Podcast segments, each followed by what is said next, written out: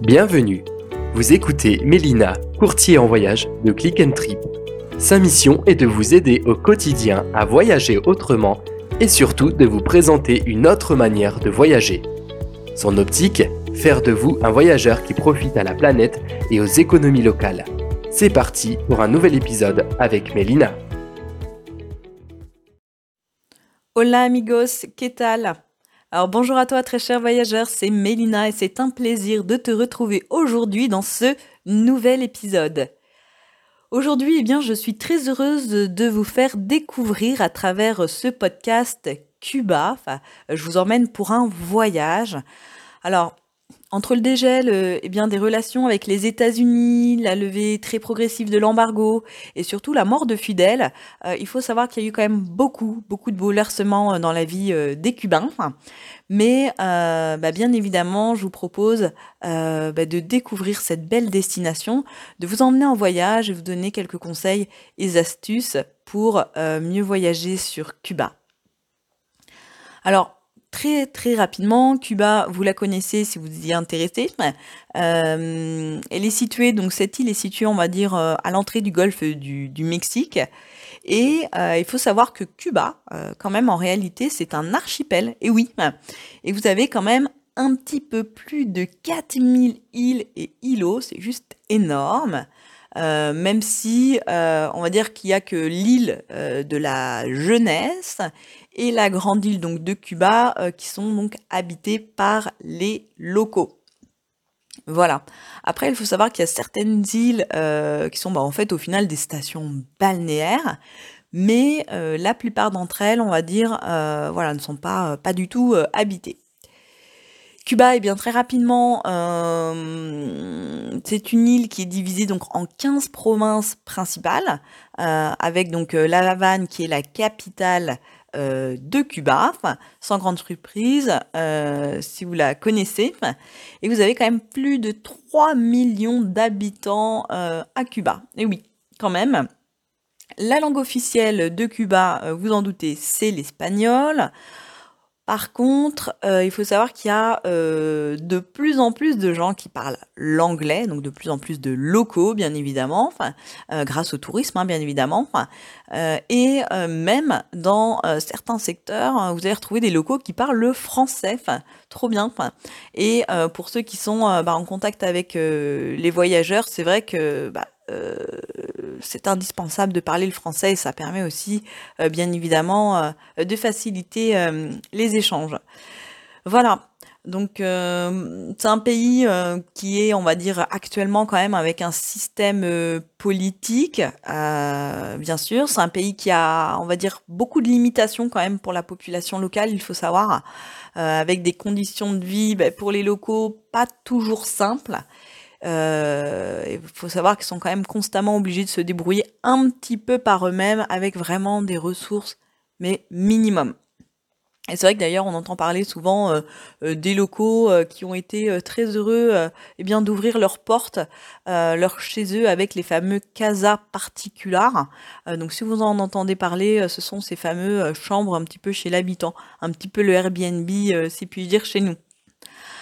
Euh, par contre, paradoxalement, il faut savoir que c'est quand même une population qui est quand même assez cultivée et euh, qui a accès euh, bah, à l'éducation et, la santé.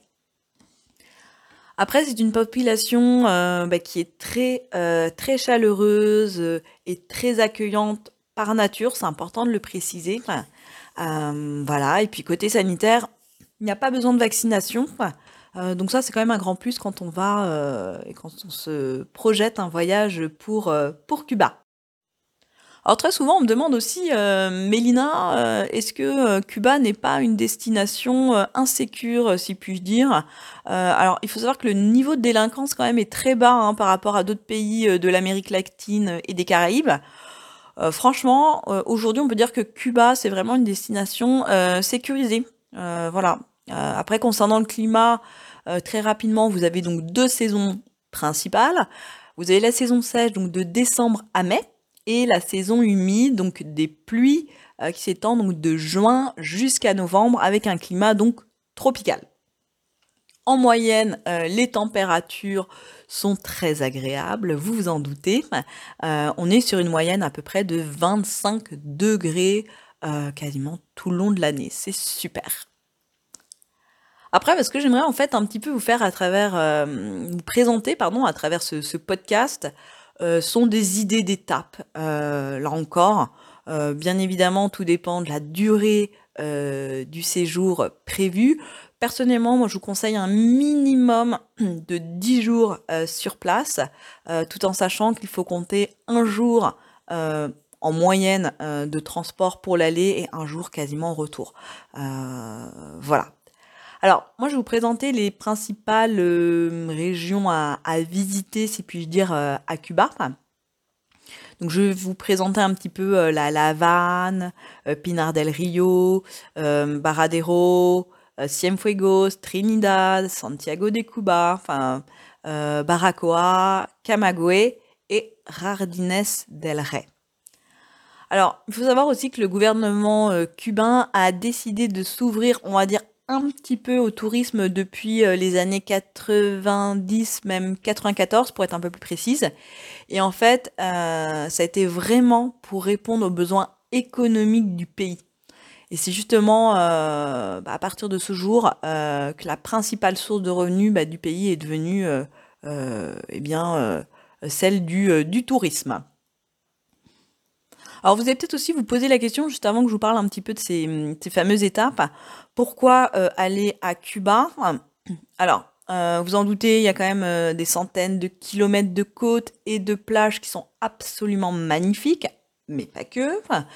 vous avez aussi des sites naturels, des paysages de montagne qui sont vraiment remarquables avec quand même bah, une histoire assez intéressante, vous en doutez, et parfois un petit peu intrigante, euh, je pense, pour certains voyageurs, avec là encore bah, une culture qui est vraiment, euh, vraiment riche, euh, vraiment riche et variée. Alors moi, je vous emmène avec moi dans l'ouest cubain. nous allons faire escale, bien évidemment, à La Havane. La Havane, c'est la capitale, mais aussi, il faut quand même le savoir, c'est l'une des villes les plus vieille de toute l'Amérique latine quand même, avec donc le centre historique qui est classé au patrimoine mondial de l'humanité par l'UNESCO. Alors la Havane, c'est la capitale euh, et le centre économique, euh, politique, social et culturel du pays. C'est une ville qui va dire euh, plutôt cosmopolite et vous allez avoir environ 900 monuments quand même significatifs voilà, avec une très haute valeur, euh, si puis-je dire, euh, culturelle. Pour se déplacer sur la Havane, vous avez la possibilité eh d'utiliser ce qu'on appelle les vélos de taxi pour découvrir la ville. vous avez encore aussi les mobilettes en forme, forme d'œuf. je ne sais pas si vous avez un petit peu une image de ce type de moyen de locomotion. N'hésitez pas à aller voir sur Google Images. Alors quoi voir à La Havane Parce que La Havane c'est quand même grand, euh, c'est une grande ville. Euh, alors vous allez avoir la Calle euh, des Obispo, qui est la rue donc la plus célèbre de la vieille Havane. Alors je vais être sincère avec vous, c'est une rue qui est très très touristique. en fait, elle traverse la ville depuis le Malécon jusqu'au fameux Capitole. En fait, dans cette rue, euh, vous allez avoir euh, voilà une grande partie, une grande partie pardon du patrimoine euh, national. Et mais bien évidemment, cette rue elle est aussi classée au patrimoine mondial de, de l'UNESCO. Après, vous allez avoir aussi dans cette ville, hein, bien évidemment, de nombreux gratte-ciel. ça reste une grande ville, hein, comme je le disais. vous allez vraiment avoir une architecture qui est quand même assez variée, avec des influences un petit peu de partout. Par contre, euh, ce qui est important, euh, quand on se rend à Cuba, il ne faut pas être étonné car euh, bah, dans une rue, vous allez avoir bah, des bâtiments complètement délabrés et juste à côté, vous allez pouvoir vous retrouver avec de très belles architectures. voilà, donc c'est vrai que c'est quelque chose qui est quand même assez incroyable quand on se déplace à Cuba, enfin quand on voyage à Cuba, c'est ce fameux, ce fameux contraste. Donc le centre euh, de la vieille Havane euh, qui est très sympa à faire. Vous avez aussi le Prado euh, qui est à visiter. Alors après, pareil, hein, on est vraiment, La Havane, ça reste une étape quand même touristique, très touristique, il faut se l'avouer. Vous allez vous retrouver aussi avec le Capitole, qui est la réplique exacte de celui de, Washington. Euh, alors ça peut paraître un peu cliché aussi, mais euh, pour ceux qui le désirent, vous pouvez aussi vous offrir un tour en, voiture cubaine de type euh, américaine. Et puis bah, sur le Malecon, ce qui est aussi très agréable, ça va être de se retrouver bah, le soir et de profiter un petit peu bah, de l'ambiance de l'ambiance cubaine. Ensuite, euh, vous pouvez aussi, si le cœur vous en dit, euh, aller voir aussi la statue de Carlos Manuel de Cespedes, qui est vraiment un personnage important, euh, qui est appelé un petit peu le père, le père de la nation. Et en fait, il faut savoir qu'il a initié la guerre d'indépendance à Cuba et euh, ça a été, on va dire, le point de départ euh, de la guerre, euh, de la guerre espagnole. Voilà, je vais pas m'étendre sur le sujet, mais voilà, si vous voulez aller voir la statue éventuellement de Carlos Manuel de Cespedes, cette statue est à voir donc sur la Havane. Et puis bah, bien évidemment, vous allez avoir un petit peu voilà des, des représentations partout de Fidel Castro, qui est vraiment l'icône révolutionnaire, mais qui est à mon sens quand même devenu un objet marketing à Cuba. Donc voilà un petit peu pour la Havane. Euh, donc après combien de temps passer à la Havane J'ai envie de vous dire, euh, soit prévoir euh, peut-être une première journée quand vous arrivez à la Havane, et puis bah, au retour, si vous souhaitez faire quelques achats, peut-être prévoir une après-midi avant le départ et le retour en France. On fait maintenant escale donc à Pinar del Rio, qui s'écrit P-I-N-A-R, del D-E-L et Rio R-I-O. N'hésitez pas à aller voir sur Google Maps. Alors j'utilise beaucoup cet outil euh, et si vous me suivez dans les podcasts, euh, bah, j'aime bien vous en parler parce que ça vous permet de naviguer et puis un petit peu euh, bah, de planifier et de visualiser les étapes dont je vous parle. Alors Pinar del Rio, c'est la région vraiment bah, qui est verte hein, par excellence. Euh, c'est à environ 2 heures, 2 heures et demie de la Havane. Et euh, moi, je vous invite bah, vraiment à vous y rendre parce que, euh, alors, c'est très connu en fait, il faut savoir par les amateurs donc de, de cigares, hein, cigarios, et c'est aussi en fait une région qui abrite, on va dire à peu près, enfin c'est pas à peu près, c'est exactement deux des six réserves mondiales de la biosphère de Cuba. Euh, et c'est vrai que de manière générale, vous allez le voir, hein, euh, euh, Pinar des Reyos, c'est vraiment très riche au niveau naturel, en raison, bah, bien évidemment, de la flore et de la faune sur place, avec beaucoup, beaucoup d'endémisme. Après Pinar del Rio, ce qui est sympa, vous allez retrouver aussi les, cavernes et les formations naturelles eh qui sont vraiment spectaculaires. Et puis, ce qui est aussi incroyable, en fait, c'est la diversité et la préservation euh, finalement bah, des fonds marins. Euh, alors vous en doutez, hein, c'est un lieu idéal euh, si les fonds marins sont préservés, eh bien pour la plongée.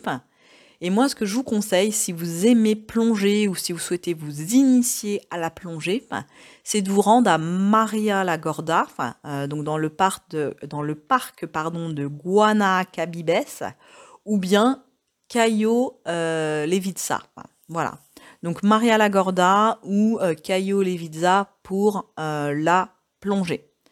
Et là, euh, bah, vous allez avoir voilà de plein de plein de, jolis poissons, comme je disais, une faune, une flore extrêmement riche. voilà, je vous laisse la surprise de découvrir, en tout cas sur place, eh bien ces fonds, ces fonds marins. Alors dans ce secteur aussi de Pinar del Rio, vous allez retrouver aussi euh, donc Vinales, Vignales, euh, donc qui est euh, qui est un peu moins connu, euh, j'ai envie de vous dire un peu moins touristique. Alors vous avez aussi beaucoup de locaux actuellement qui vivent en tout cas sur Vinales de la culture du du, du cigare, pardon. Euh, j'allais vous dire la culture de Cuba, pas du tout, la culture du cigare. Et au final, euh, vous allez retrouver bien des champs euh, à foison, hein, si puis dire. Et le paysage, en fait, à Vinales, ben, il est vraiment parsemé de, de mogotes, hein, ce sont ces fameuses petites collines. et elles sont composées en fait de, bah, de plusieurs petites, petites grottes. Voilà. Après, bon, bah, la culture des feuilles de tabac, ça, vous allez pouvoir justement vous imprégner un petit peu de tous ces paysages sur Vinalès. Peut-être aller rencontrer eh bien des fermiers, si puis-je dire, également. pouvoir partager un moment éventuellement euh, avec eux, partager une après-midi, euh, pourquoi pas faire une balade à cheval éventuellement dans ce secteur euh, avec une famille. Donc voilà. Après les grandes feuilles en fait de, tabac, il faut savoir qu'elles résistent à la chaleur et en tout cas elles donnent du meilleur tabac sur le secteur. Alors je n'en doute pas, vous projetez sûrement dans les semaines ou dans les mois à venir de partir à Cuba, donc vous allez avoir l'opportunité euh, de comprendre euh, et d'appréhender, si puis dire, la fabrication des cigares. Mais j'aimerais vous en parler euh, assez rapidement. Donc à Cuba, vous en doutez, le tabac c'est une affaire vraiment d'État. Et en fait, une fois séché, vous allez retrouver donc les plus belles feuilles du pays. Bah, qui vont se retrouver en fait dans les murs bah, des manufactures gouvernementales. Et dans certains ateliers, donc à Cuba, vous allez retrouver un petit peu plus de 400 employés, donc c'est quand même euh, une belle équipe. Et on les appelle donc les torcedores. Et en fait, ce sont eux qui fabriquent les cigares, euh, très souvent dans une salle qu'on appelle la salle euh, des rouleurs, hein, à la française, si puis-je dire. et certains torcedores, donc ceux qui fabriquent les cigares, eux vont s'atteler donc au roulage des cigares. Après, il faut savoir que si les feuilles sont trop sèches et froissées, euh, au final, ils les mettent de côté parce que euh, c'est très compliqué de les, euh, de les travailler. Alors pour vous expliquer un petit peu les, étapes de la fabrication du cigare, donc la première étape, vous n'en doutez, elle est cruciale, c'est celle du roulage. Ensuite, vous avez la fabrication du corps du cigare qui s'appelle donc la tripa. Et donc le torcédor, lui, va sélectionner plusieurs types de feuilles qui sont sur des arômes complémentaires et puis, bah, il va les rouler pour les placer en fait dans, un gabarit. Euh, et là, en fait, ce qui est important, c'est qu'il faut surtout pas que la tripa soit tordue euh, ou, euh, ou boursouflée.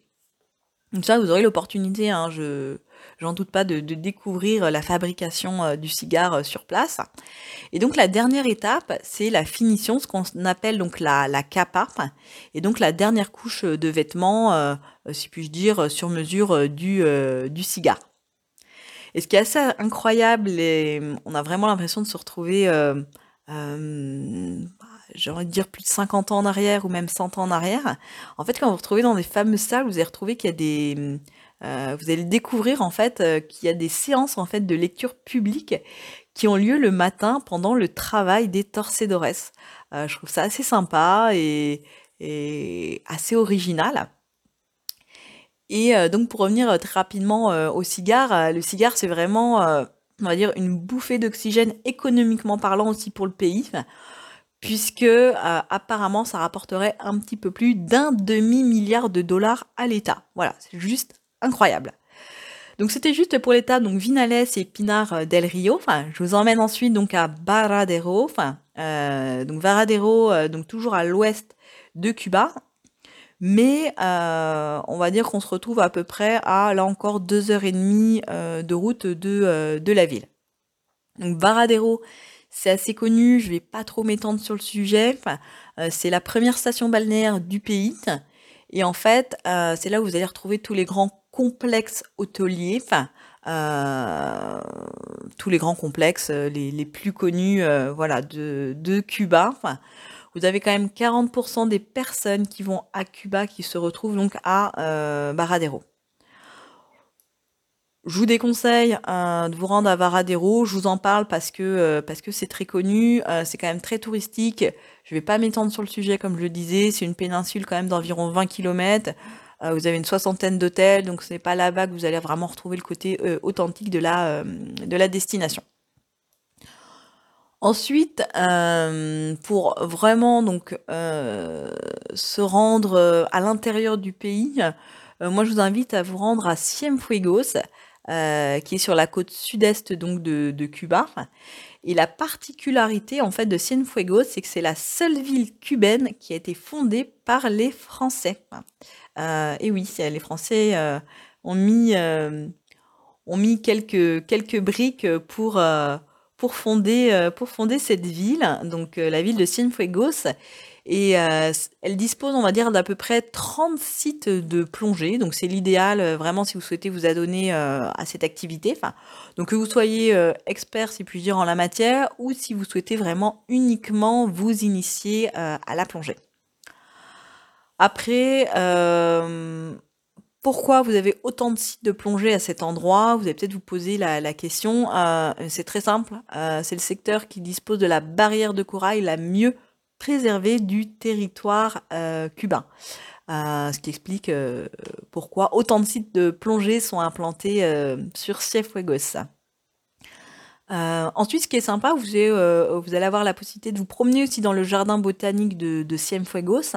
Et puis, bien, pour les amateurs de photographie, je vous donne vraiment rendez-vous à Cienfuegos pour les captures de flamants roses. Voilà. Si vous me suivez toujours, euh, on continue notre euh, voyage avec cette fois-ci un rendez-vous dans le centre de Cuba à Trinidad.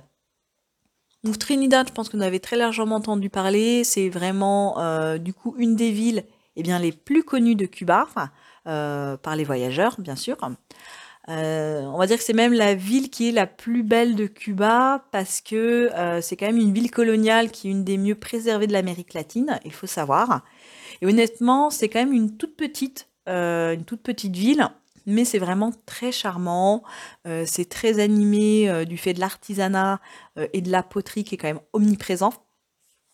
Donc voilà, Trinidad, il faut s'y rendre. Je vous invite en tout cas à vous à prévoir une étape, en tout cas euh, dans votre road trip, si puis-je dire. Et euh, il faut savoir qu'elle est aussi classée patrimoine mondial de l'UNESCO, euh, bien évidemment grâce là encore à ses valeurs architecturales et culturelles de, manière, de manière générale. Après, la ville de Trinidad, ça reste à mon sens quand même là encore la plus colorée de Cuba, hein, d'où euh, d'où cette nécessité de s'y rendre. Euh, c'est très joli. Euh, c'est aussi, on va dire, pour les Cubains, une ville importante parce que Trinidad veut dire Trinité. Donc ça signifie en gros le Père, le Fils et le, et le Saint-Esprit selon, selon les Cubains. Voilà. Donc c'est vraiment un endroit très symbolique. Et comme je disais, sachant que c'est classé au patrimoine mondial de l'UNESCO, les monuments sont quand même très bien préservés. Vous allez retrouver des maisons coloniales qui appartenaient justement à de riches familles qui ont fait euh, finalement eh bien, fortune euh, dans, euh, dans le sucre.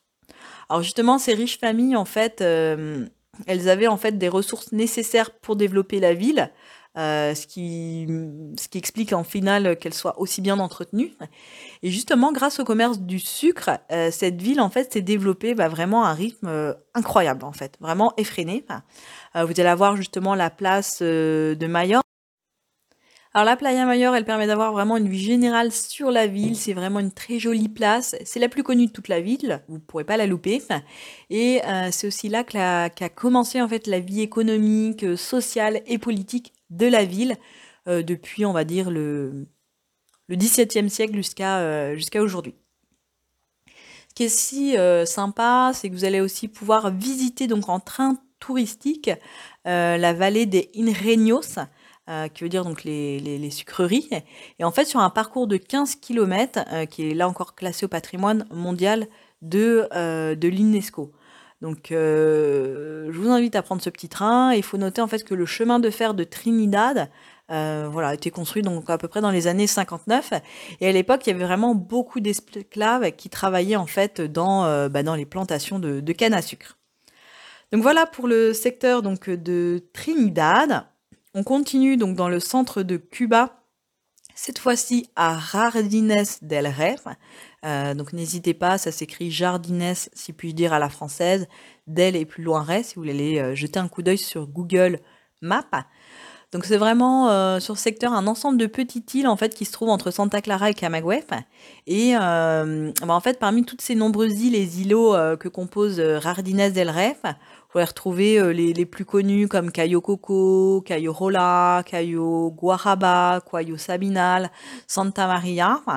Et en fait, c'est on va dire, si on peut dire, une station un peu comme Baradero, mais c'est quand même à mon sens, mieux préservé. Et généralement, euh, vous allez retrouver des hôtels de type 4 ou 5 étoiles, euh, par contre sans habitants euh, locaux. là encore, c'est quand même dommage. Après, c'est une station qui est vraiment, je le répète, purement balnéaire, mais avec un environnement naturel qui est quand même assez intéressant, puis vous allez retrouver de superbes flamants roses. Donc voilà pour cette étape balnéaire. Ensuite, je vous emmène moi dans le parc naturel de Cienaga des Zapata. Euh, donc ce parc naturel, en fait, euh, donc n'hésitez pas à aller voir là encore sur Google Maps, c'est euh, la plus grande zone humide des Caraïbes. Et en fait, le pays en fait a décrété que les 600 000 hectares de la péninsule étaient comme réserve naturelle et vous allez retrouver donc plus de 60 000 oiseaux. Euh, donc tout ce qui est euh, euh, toutes les, tous les amateurs de photographie, d'ornithologie, je vous invite vraiment à vous rendre sur, sur ce secteur. Et c'est vrai que l'endroit, c'est un véritable paradis, paradis vraiment pour, bah, pour les amateurs de nature, en fait, tout simplement. Vous allez avoir aussi le crocodile cubain que vous allez pouvoir rencontrer. mais bon, il faut savoir qu'en fait, le, souci actuellement, c'est qu'il est quand même menacé à cause, à cause du braconnage. Voilà. Après, vous allez retrouver dans ce parc euh, voilà, des, fermes d'élevage qui essayent quand même, au final, d'enrayer euh, la disparition euh, ben, programmée de ce fameux crocodile cubain.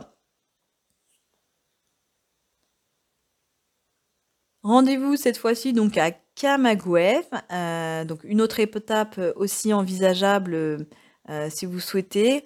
Donc c'est quand même très connu hein, pour les nombreuses tout ce qui est places et églises. C'est vraiment l'étape où vous allez pouvoir en fait vous rendre, euh, par exemple, à Pradria euh, Santa Lucia. Et en fait, c'est l'un des spots où vous allez pouvoir aller nager, euh, par exemple, avec les requins, si le cœur vous en dit, bien évidemment. Ça reste assez touristique tout de même. Ensuite, sur le secteur donc de Santiago des Cubas, je vous en avais parlé au départ de la présentation. donc là, toujours à l'aise, vous arrivez euh, sur la deuxième ville la plus importante du pays quand même. Et ce qui est particulièrement intéressant, euh, c'est va être vraiment euh, l'histoire et les traditions cubaines sur ce secteur-là. vous allez retrouver vraiment sur un mélange qui est vraiment extraordinaire avec un mélange de culture africaine, haïtienne et espagnole. Et en fait, dans les traditions cubaines, vous allez avoir par exemple la fête des 15 ans pour une fille qui est assez importante et vous avez donc toute la famille qui va préparer euh, euh, pendant des semaines euh, justement les 15 ans de leur fille. voilà, donc un petit peu les traditions cubaines que vous allez pouvoir retrouver. le carnaval, bien évidemment. voilà, les traditions sont vraiment extrêmement nombreuses. Tout dépend de la période à laquelle vous rendrez dans, le, dans le pays. Après, ce que je vous invite à découvrir sur ce secteur, si vous êtes amateur de, randonnée, c'est bah, le point le plus élevé de Cuba, qui se trouve donc à Santiago euh, de Cuba. Et si vous me suivez, euh, on termine avec Baracoa, qui est vraiment à l'extrême est de Cuba. C'est un petit village de, pêcheurs. Euh, c'est vraiment, pour l'instant, en tout cas, assez épargné de la masse touristique, et c'est plutôt une bonne nouvelle. C'est situé, on va dire, dans un cadre bah, plutôt exceptionnel, puisque vous avez d'un côté une des chaînes montagneuses, donc les plus importantes de Cuba. Et de l'autre côté, vous avez donc la mer avec des petites plages très sympathiques. Donc vraiment, Baracoa serait sans doute, on va dire, un des villages les plus authentiques de Cuba. Donc je vous invite fortement euh, eh à découvrir ce secteur avant qu'il ne soit trop tard. J'espère que euh, cet épisode vous a plu, euh, vous avez pu faire le plein d'étapes, d'idées. Pour votre futur road trip ou voyage à Cuba. N'hésitez pas à poser vos questions juste en dessous et je vous donne rendez-vous dans un prochain épisode. À bientôt!